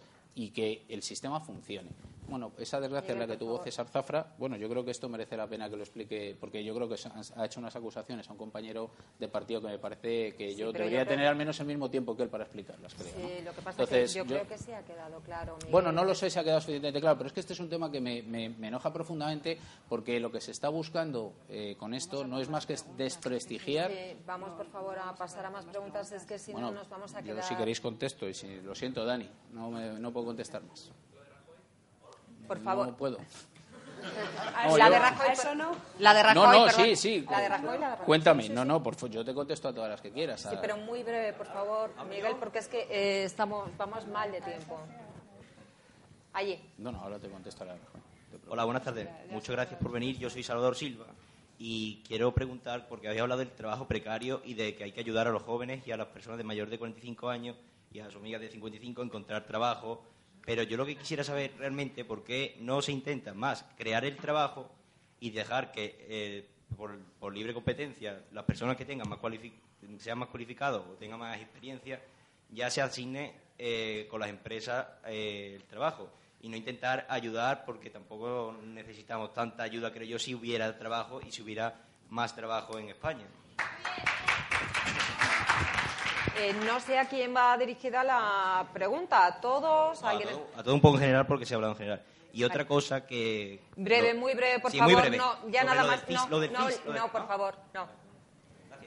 Vale. María, empezamos contigo. Muy breve, por favor, o sea, medio minuto mm, para cada una de las. Yo creo que, por un lado, hay que, hay que fomentar, hay que apostar por un cambio productivo que genere empleo, pero por otro lado, creo que las personas estamos eh, de entrada seguramente en, situación de desigualdad de origen y que es fundamental que nosotros, como Estado, apoyemos y aportemos a que las personas puedan acceder a esas, en la misma, al mismo nivel de oportunidad. En ese sentido, creo que eh, nuestro papel debe ser muy activo y tenemos que, trabajar en esa línea. Miguel. Bueno, eh, tu pregunta es que no te puedo decir mucho más que lo mismo. Yo creo que precisamente lo que estamos es para reforzar los papeles activos a la hora de la creación de empleo, que me parece que es el asunto más esencial que tenemos. Ya hemos expuesto varios motivos para eh, cómo vamos a hacer esto, cómo creemos que los empresarios deben de resolver esto y no, no puedo contarte mucho más. Y como no quiero dejar pasar lo de Rajoy telegráficamente, telegráficamente nosotros, con toda la humildad del mundo, salimos a ganar este partido, Daniel. Salimos a ganar este partido. Lo que hay que preguntarles al señor Sánchez y al señor Rajoy si van a querer pactar con Albert Rivera el día 21. Nada más. Gracias. Carlota. Como ya hemos visto lo que ha pasado en la Comunidad de Madrid, pues ya tenemos la respuesta, ¿no? Eh, sobre el empleo, en, efectivamente. Andalucía, ¿no? Eh, solo contamos la mitad de las cosas aquí, Es que es increíble. Es increíble. Lo de Andalucía no vale. Lo de Andalucía no vale, ¿eh? No, vale. que sepáis que no vale. ¿Me dejas hablar, Sí, sí, hombre, claro. donde, Faltaría más. La, mayoría, donde podían elegir una mayoría, Ciudadanos ha elegido el Partido Popular. En, en Andalucía es que no había otra mayoría. Entonces era o se apoyaba o había que convocar elecciones. Pero La Rioja, Murcia, Madrid, ha sido donde se ha podido elegir, ha elegido y no pasa nada, no pasa nada, ya está. Estamos en una democracia y cada uno elige y se sitúa políticamente. A tu pregunta, eh, efectivamente eso sería lo ideal, pero la, realidad es que cuando vamos a las empresas, y todos conocemos a una persona de más de 45 años que lleva tres años en paro, no la contratan. Entonces, el papel, el empleo lo, generan las empresas. La Administración también genera empleo por su actividad, pero la, empresa es la que debe generar empleo. Y desde la Administración lo que hay que fomentar, como decía, es la igualdad de oportunidades y fomentar la inserción laboral de aquellas personas que en, situaciones neutras no se van a contratar. Porque si tienes a una persona joven que además probablemente le pague menos que alguien que tenga a un senior, pues habrá que fomentar que, el junior pueda llegar a ser senior y que el senior pueda seguir trabajando y tener una pensión. Pensión que no voy a dejar, no puedo escapar, que la hucha de las pensiones, cuando me has dicho lo de priorizar, el gobierno de José Rodríguez Zapatero dejó una hucha de pensiones que ahora se ha quedado a menos de la mitad. Por eso se han pagado las pensiones en este país. Teófilo. Eh, Respondemos al alumno. Respondo al, alumno. Eh, realmente sí. Yo creo que no es el sector público el que tiene que crear empleo. Yo creo que es la economía en general. Por eso es muy importante que la economía no tenga un crecimiento especulativo, sino un crecimiento real. Yo te puedo decir que, tal y como le escuchaba la ministra de de trabajo ayer, la creación del el incremento del Producto Interior Bruto prácticamente se está trasladando en la misma cuantía al crecimiento del empleo. Sin embargo, nosotros, como creemos que la igualdad de oportunidades es una característica fundamental de nuestro estado de bienestar, al que he destacado como un auténtico ejemplo en el conjunto de los países desarrollados, nosotros no nos conformamos a que los jóvenes, por defecto de formación, o los desempleados mayores de 45 años, por defecto de formación, puedan no volverse a incorporar al trabajo. Por eso se hacen unos esfuerzos de la formación de personas desempleadas, tal y como antes he señalado. Y respecto a los acuerdos que se pueden llegar respecto a las pensiones, también te recuerdo que en un momento determinado el, el señor Solves, ministro de Economía, pretendió en un momento determinado, menos mal que hubo un enfrentamiento en la Cámara muy firme y pretendía que la hucha de las pensiones ponerla en renta variable. No quiero ni contar dónde hubieran ido las pensiones de España si hubieran estado en renta variable, después de la tormenta que se inició en los mercados de renta variable a partir del año 2007. bendito sea Dios, bendito sea Dios que ese, esa idea no prosperó, pero fue una idea brillante del profesor Solves. En cuanto a los acuerdos, yo creo que los acuerdos ciudadanos, igual apoyado a unos en la Comunidad de Madrid, en el Ayuntamiento, como en la comunidad, como en... Yo creo que la legislatura decimoprimera, que es la que vamos a iniciar el día 13 de enero, es una legislatura muy importante que tiene una gran cota de responsabilidad para nosotros que vamos a ser legisladores de cara a los intereses generales de la población. Y es esa responsabilidad la que nos obliga a ser selectivos, intentar impulsar las medidas que sean necesarias con el mayor apoyo parlamentario posible para solucionar los problemas de la ciudadanía. Y ahí habrá que gastar mucho tiempo. Ya lo hicimos el Partido Popular cuando estuvo en mayoría relativa en la legislatura primera de José María Aznar, por lo tanto tenemos experiencia y podremos hacerlo, dirigir la política legislativa y la política ejecutiva de España en beneficio de toda la ciudadanía. Teófilo, eh, vamos a escuchar a Angélica.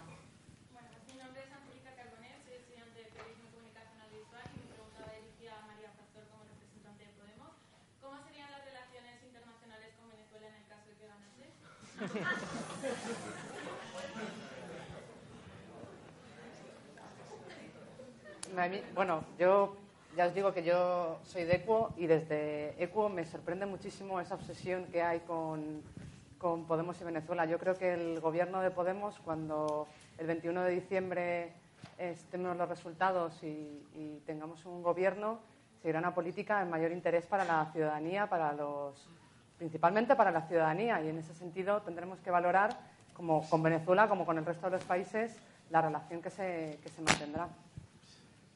Muy bien, seguimos. Hola, eh, me llamo Asier y soy de Bilbao y quería preguntar, habéis hablado de terrorismo, pero yo siendo de Bilbao quiero preguntar sobre ETA porque está acabado pero no está acabado. Entonces mi pregunta es, eh, ¿Estaría su, partido dispuesto a sentarse para conseguir un final dialogado de ETA para poder abrir un nuevo marco democrático para el País Vasco?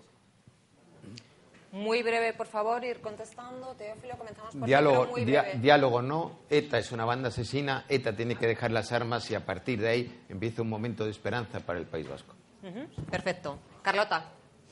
Eh, ETA está terminada. Yo también soy, vasca y he vivido ese conflicto eh, y nosotros siempre hemos estado a favor del diálogo entre, partes, pero siempre bajo la renuncia a la lucha armada. Nosotros, eh, la, tolerancia cero, me corregía Esteban Ibarra, no se puede hablar de tolerancia cuando estamos hablando de terrorismo.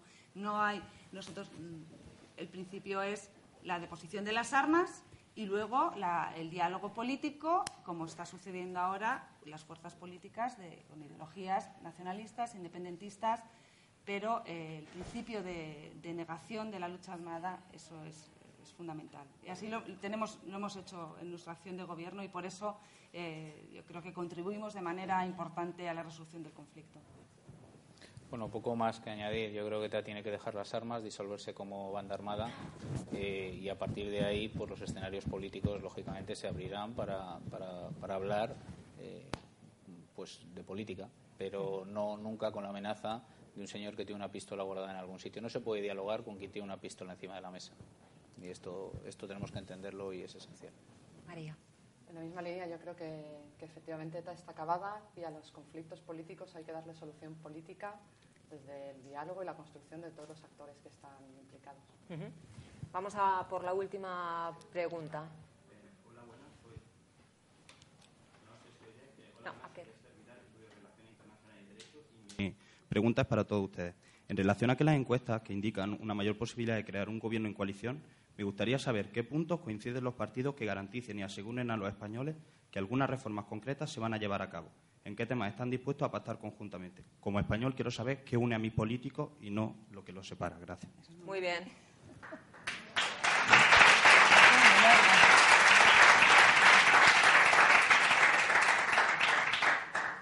María, comenzamos contigo.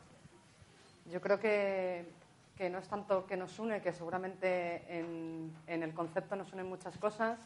es la práctica eh, lo que nos diferencia quién estamos poniendo por encima y en función de qué estamos poniendo a la ciudadanía. Si estamos hablando de estamos poniendo la economía en función o en servicio de unos pocos, estamos poniendo la economía al servicio de la ciudadanía. Y, hablo de las eléctricas, hablo de la energía.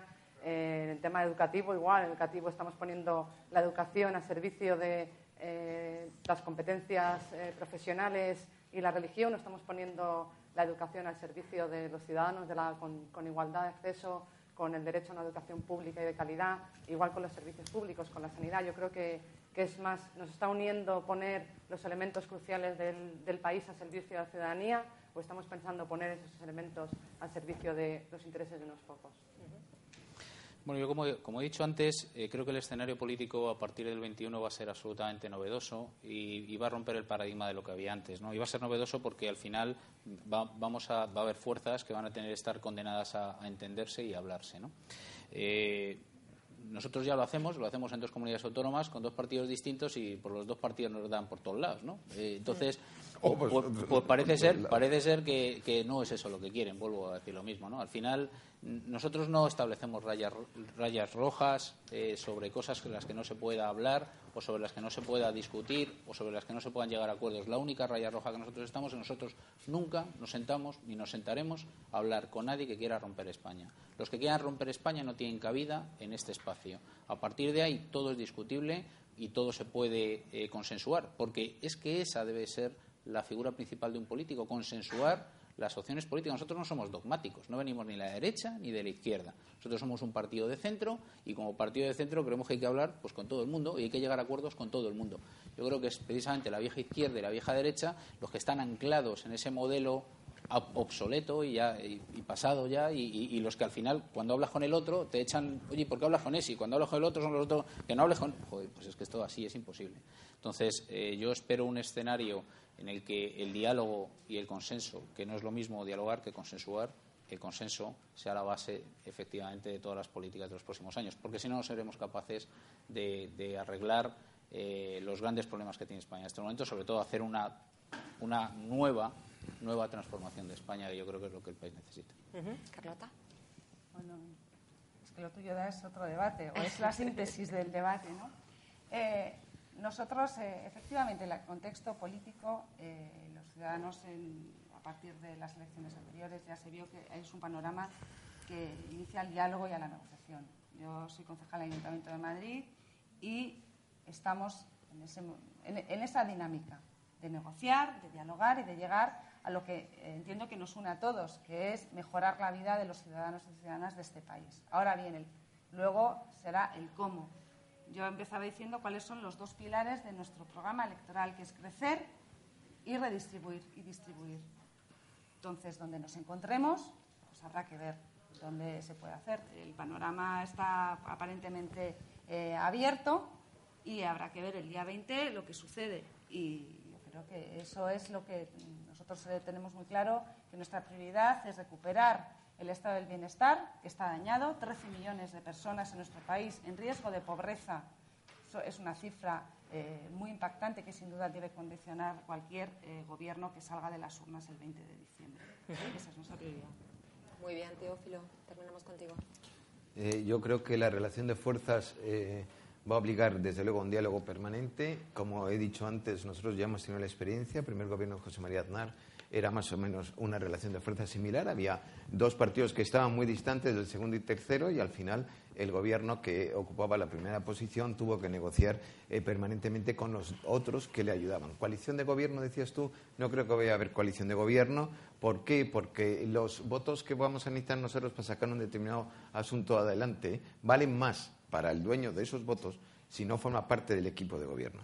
¿eh? Eh, date cuenta que el equipo de gobierno asume la responsabilidad de gobernar a él se le descuentan las letras, él se come el marrón, pero el otro puede hacer que sus 40 escaños valgan mucho más si yo necesito contar con 40 escaños para sacar adelante una reforma del impuesto a la renta de las personas físicas que disminuye el impuesto. ¿Me entiendes? Entonces, coalición, despídete, no creo que vayamos a ello, pero además de lo que aquí se ha dicho, yo creo que hay dos ejes de los que hemos señalado antes como importantes. Cataluña, conflicto territorial, tensión territorial, modelo de financiación territorial.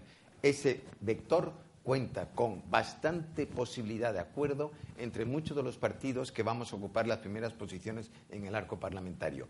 Política exterior, terrorismo internacional, riesgo para los derechos fundamentales y las libertades y la vida de, los ciudadanos, eh, especialmente en Europa. También hay muchos puntos en común. La prueba es que todos formamos parte, casi todos formamos parte de un, de un principio de acuerdo grande. Luego, por lo tanto, va a ser una legislatura de una gran responsabilidad para nosotros, pero yo creo que va a ser muy interesante eh, yo tengo 63 años y he vivido muchas legislaturas de muy distinto pelo. Eh, como digo, esta me recuerda mucho a la legislatura 1996-2000, que fue una legislatura que nosotros subimos eh, administrar de una forma muy positiva hasta el punto que a la siguiente recibimos el apoyo mayoritario de la ciudadanía. Y por lo tanto yo creo que todos sabemos que los retos son capitales y estoy seguro que igual que el pueblo español es responsable y igual que el pueblo español es maduro, sus fuerzas políticas también lo serán. ¿Me vais a permitir una última pregunta, por favor? Claro.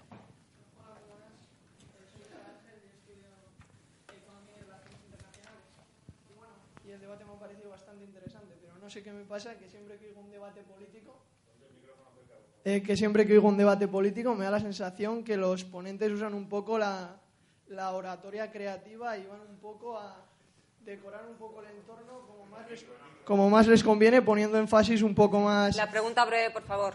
Bueno, ponen énfasis en sus, en sus aciertos y en los fallos de los otros. Y si no creéis que sería mejor para mejorar la situación, no intentar tirar por tierra el trabajo de los otros, intentar mejorar la situación real, que es lo que realmente debería ser. Yo creo que es una pregunta que todos ¿no? han, han contestado ya de una u otra manera con, con la pregunta anterior. Pues lo dicho, muchísimas gracias por estar aquí. Muchísimas gracias.